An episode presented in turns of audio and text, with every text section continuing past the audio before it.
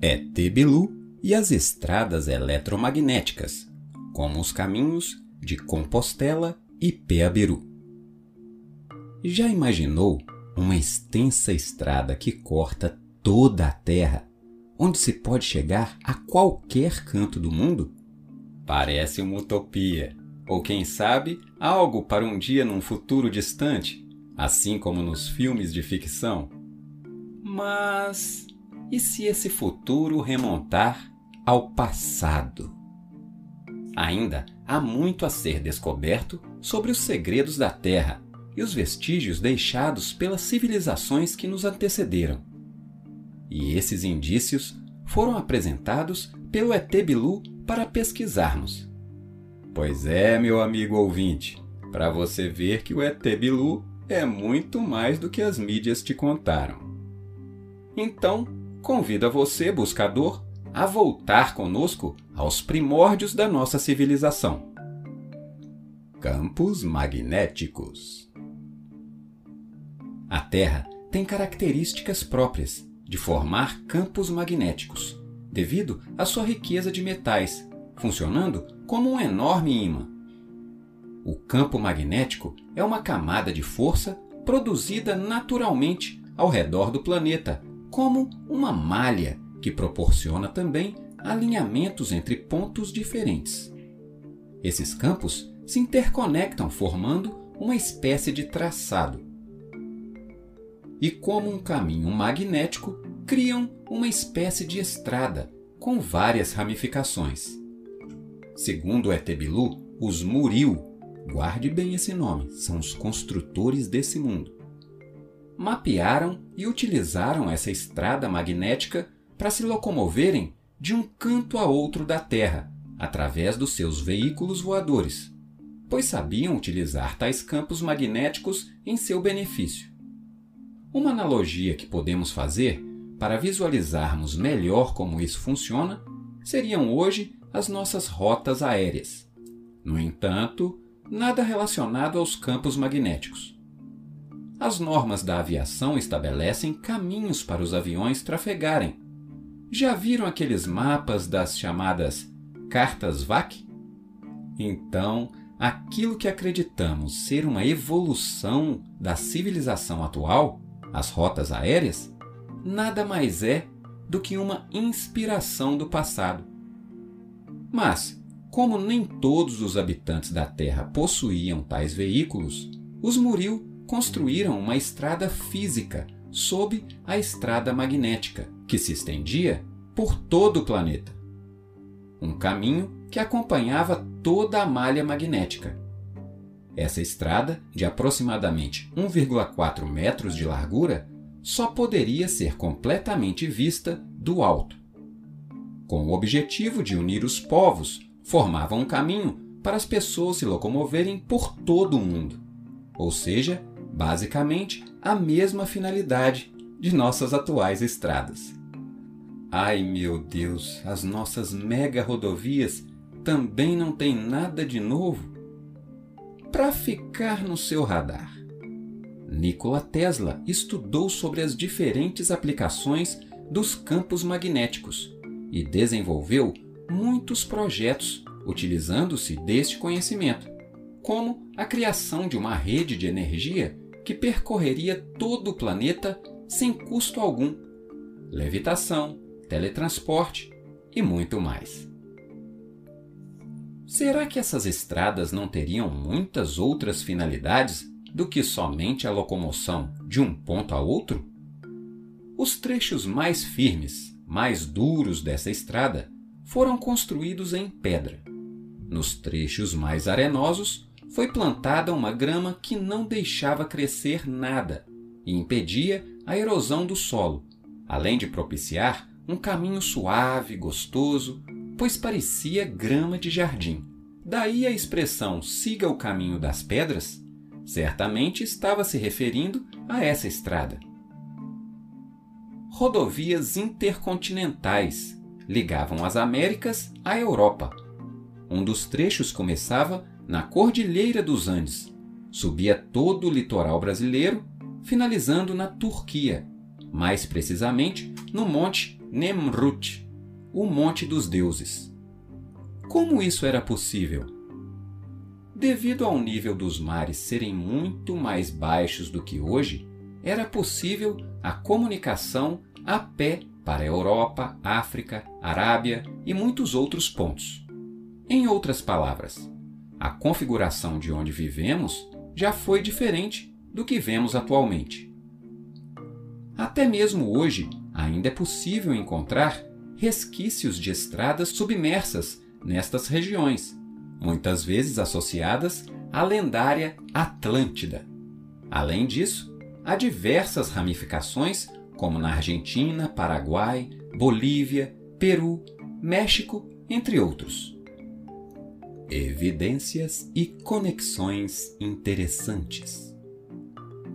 Há evidências de que povos do Oriente Médio teriam chegado à América muito antes de Colombo, como por exemplo os Sumérios, depois fenícios e cartagineses, para penetrar ao interior do continente e chegar assim à mina de prata de Potosí.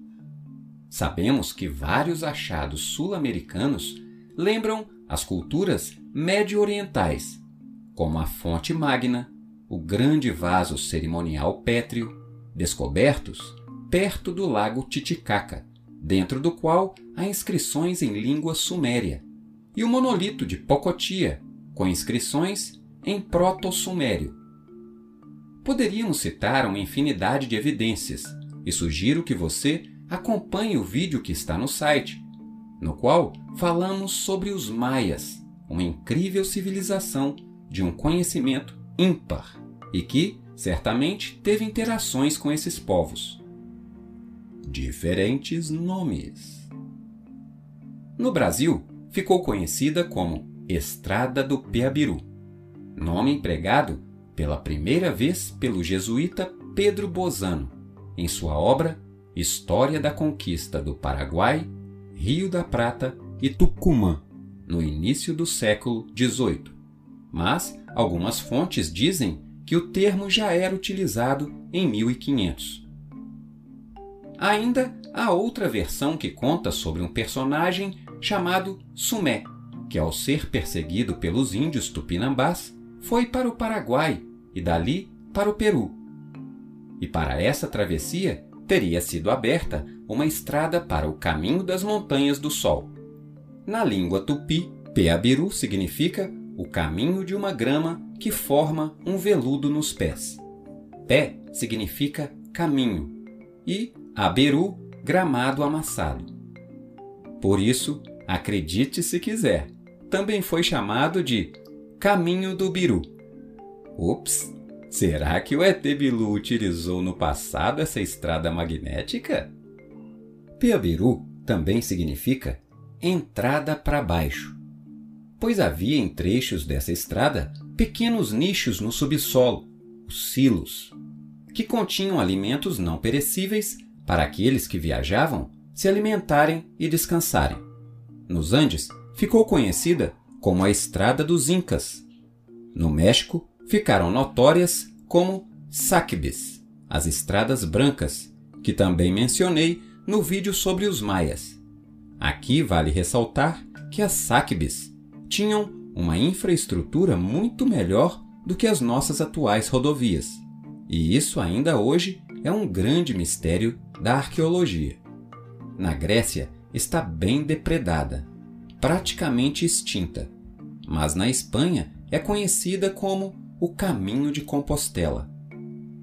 Muitas conexões, não? Quando os colonizadores chegaram aqui, aproveitaram essa estrada para tomar rapidamente a América do Sul. Ou seja, não desbravaram nada. O português Aleixo Garcia, 1524, percorreu o caminho do Piabiru e chegou ao Alto Peru, atual Bolívia, nove anos antes de Pizarro chegar a Cusco.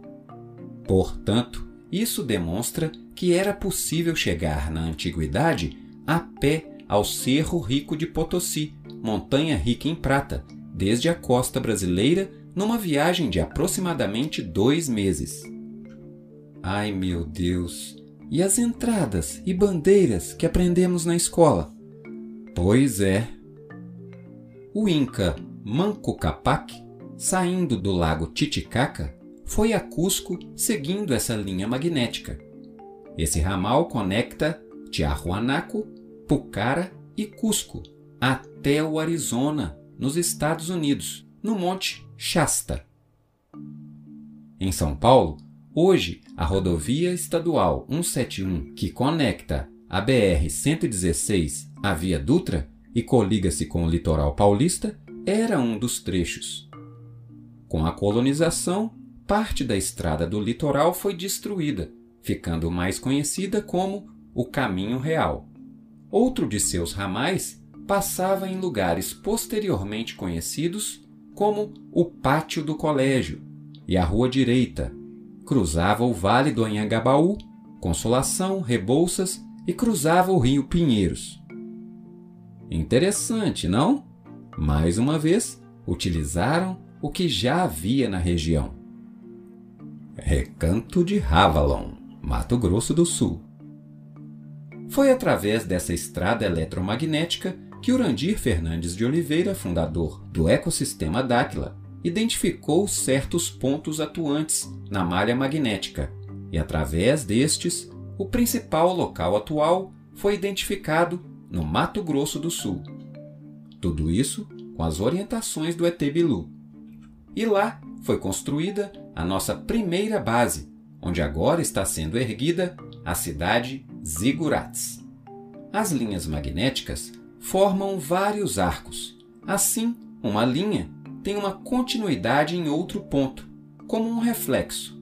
É onde essa linha vibra de uma maneira mais próxima daquele local. E em 2015 foi identificado o ponto de ressonância do recanto de Havalon, ou digamos assim, o outro ponto onde esse arco incide.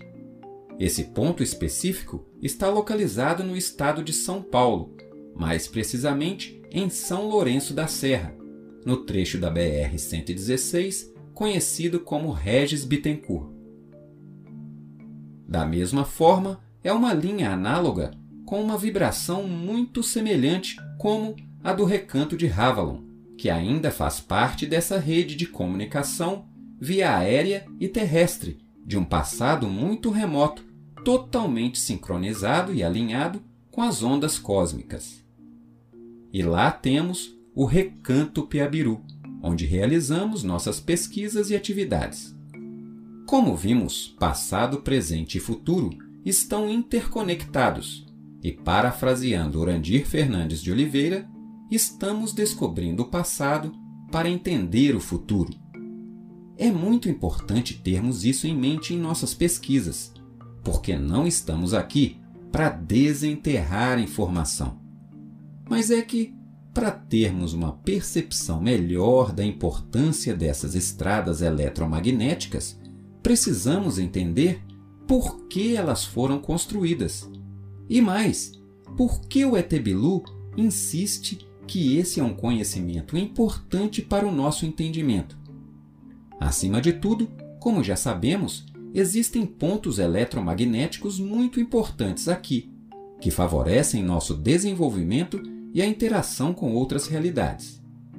Aliás, a própria noção de tempo e espaço é típica da nossa terceira dimensão, nos limitando apenas a uma linha do tempo, o presente. Mas para o ET Bilu, passado, presente e futuro existem simultaneamente. Opa! Olha aí a oportunidade! Um artigo para falarmos sobre isso. Porque tempo e espaço é só dessa dimensão. Quer saber mais sobre o Peabiru?